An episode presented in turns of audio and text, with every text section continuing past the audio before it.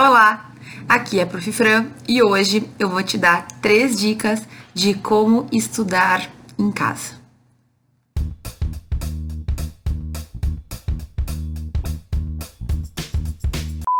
Na nossa vida de estudante de direito, muitas das horas de estudo vão ser na nossa casa, fora da sala de aula e muitas vezes sozinho às vezes também a gente fica um pouco perdido sobre como melhor aproveitar o estudo, sobre como, digamos assim, ser autodidata, né? Como aprofundar o entendimento, como absorver melhor esse entendimento, esse conteúdo. Eu sei que é bastante coisa, mas a gente tem que, né, tentar fazer o nosso melhor.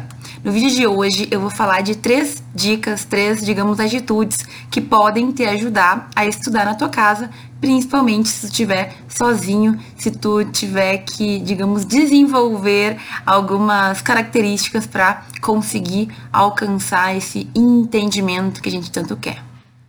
A primeira dica, então, para te passar é sobre a leitura. A gente vai ter que ler muito, né? Então, a gente vai ter vários tipos de leitura que a gente pode fazer em casa para aprofundar o conteúdo que acontece? Vai depender primeiramente do nível que tu tem de compreensão, do nível de contato que tu já teve com essa matéria.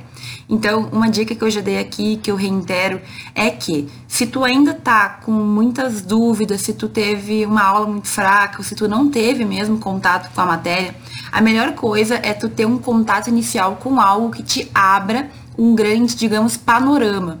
Então, por exemplo, às vezes a gente precisa ter uma base uma base simples, mas uma base que nos auxilie a poder aprofundar, poder aumentar o conteúdo, né, a, a aumentar, digamos, o nível daquele conteúdo. E o que, que eu te digo então? Se tu não teve ainda contato, se tu realmente não sabe, não entendeu, faz uma leitura mais simples inicialmente para que tu entenda o panorama geral e aí depois possa se aprofundar.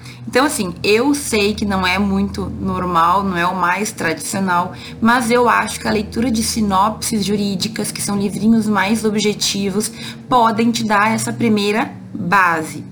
Agora, é uma primeira base só para a gente iniciar o estudo. Não dá para ficar a vida inteira baseado em sinopse, porque vai chegar um momento que vai ter fazer falta esse aprofundamento.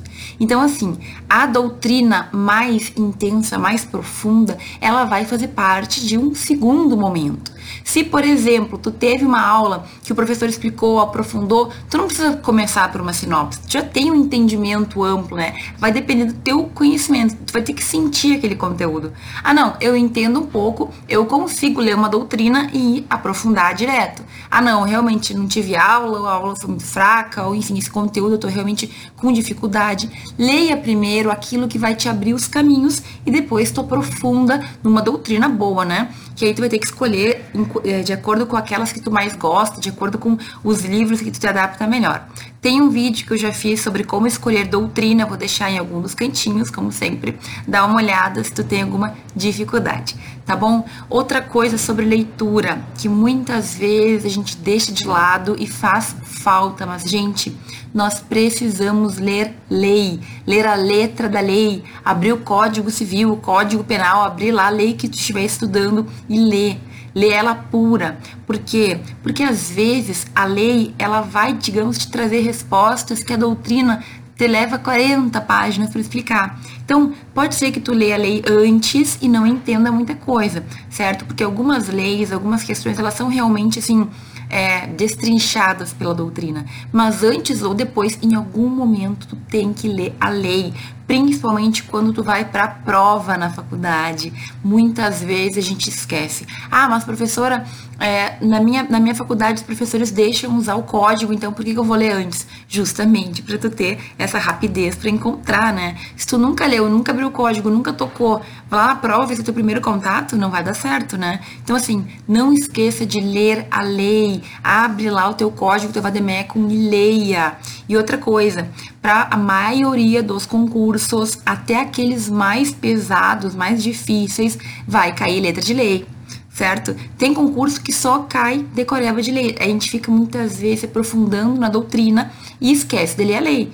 Então, para qualquer pessoa, se tu quer concurso ou não, se tu quer advogar, se tu quer ser professor, não importa. Não esquece de ler a lei na tua casa, com tranquilidade. Eu sei que na aula muitas vezes os professores leem também alguns artigos, mas é impossível ler tudo. Então, tu tem que ter esse conhecimento, tu tem que construir sozinho, tá bom? Então, sobre leitura, ela tem que estar focada em algo que tu precise. Se tu já tem um conteúdo, se tu já tem um entendimento, tu pode partir para uma leitura mais aprofundada. Se tu ainda não entendeu nada, não adianta partir já para o mais profundo. Começa com uma coisa mais simples, tá bom? Agora, é super importante a gente conseguir fazer essa leitura e assimilar. Eu também comento que eu costumo, quando leio doutrina que é mais pesado, que é mais coisa, eu vou escrevendo palavrinhas ao redor é, do livro, quando o livro é meu, né? Então, se tu não tem o livro, tu pode escrever um papel. Se o livro é teu, tu pode escrever algumas palavrinhas que te façam mais pra frente, quando tu for fazer uma revisão, por exemplo, lembrar daquilo que tu leu, certo? Eu também tenho um vídeo que eu explico algumas, que eu dou algumas dicas sobre leitura jurídica, como assimilar melhor, vou deixar em alguns cantos, que eu nunca sei qual é, mas dá uma olhada se tu também tem esse interesse, se tem alguma dificuldade com leitura, tá bom? A segunda dica que eu tenho para te passar sobre como estudar em casa, aprofundar, entender melhor os conteúdos, tem a ver com leitura, mas tem mais a ver com fonte de leitura também. Por quê? Porque assim, a gente vai ler muito, né? Mas normalmente a gente vai se basear naquilo que o professor nos passa e naquilo que tradicionalmente a gente está acostumado, que foi o que eu falei antes o livro e principalmente a lei, né? Às vezes a jurisprudência, os julgados também. Mas o que, que a gente perde muitas vezes na faculdade de direito, nas faculdades de forma geral, na academia? Os artigos científicos. Tem um outro vídeo, hoje eu vou fazer muitas referências, mas teve um vídeo que eu tratei de artigo científico, vai ficar em algum dos lados aqui para tu acessar depois. Mas o artigo científico, ele é basicamente o estudo que foi feito por um jurista sobre determinado assunto.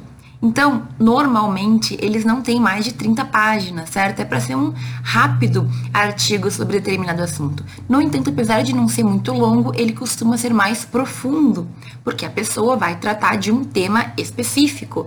Então, assim, se tu quiser tanto entender um conteúdo como general, né, de forma geral, como também aprofundar, o artigo científico pode ser uma boa pedida a gente não costuma pensar no artigo científico, né? E o que, é o artigo científico? Ele tem que ser um artigo de qualidade. Então, a gente tem que buscar ele em periódicos, em fontes confiáveis. O que, que é o periódico? É onde ficam os artigos científicos, né? A revista que a gente chama também. Então, a gente pode analisar várias, existem várias listas de periódicos, a gente pode acompanhar, ou a gente também pode, além de periódicos, buscar em anais de eventos, que é onde fica lá uh, os artigos, os trabalhos que foram apresentados em alguns eventos é, científicos. No Brasil, nós temos o Comped, que é um grande evento, que eu acho que acho que o maior, né? Ele acontece duas vezes por ano presencialmente, que é uh, a sessão dos pesquisadores de direito, enfim. E nesses, é, nesses, nos anais do Comped, agora também existem livros do Comped, mas tudo está disponível online, a gente vai ter inúmeros ramos do direito. Então, ramos mais tradicionais, ramos mais novos, mais inovadores, mas o que tu quiser, o Comped vai tratar. Quando se relacionar a direito, a gente vai encontrar nos anais do Comped. Então, quando tu quiser entender de um assunto e que pode ser que tu tenha mais ou menos base, tu vai lá naqueles anais do Comped e procura ver se alguém já publicou, já escreveu algum trabalho sobre. E aí, meus caros, do artigo científico a gente também pode pegar referências posteriores. Digamos assim que eu achei um artigo que versa sobre um tema que eu quero saber ou ele não aprofunda como eu queria. Bom, eu vou nas referências do artigo científico, vou ver os livros que ele utilizou e a partir daí eu vou encontrando mais fontes de pesquisa. Por que eu falo artigo científico?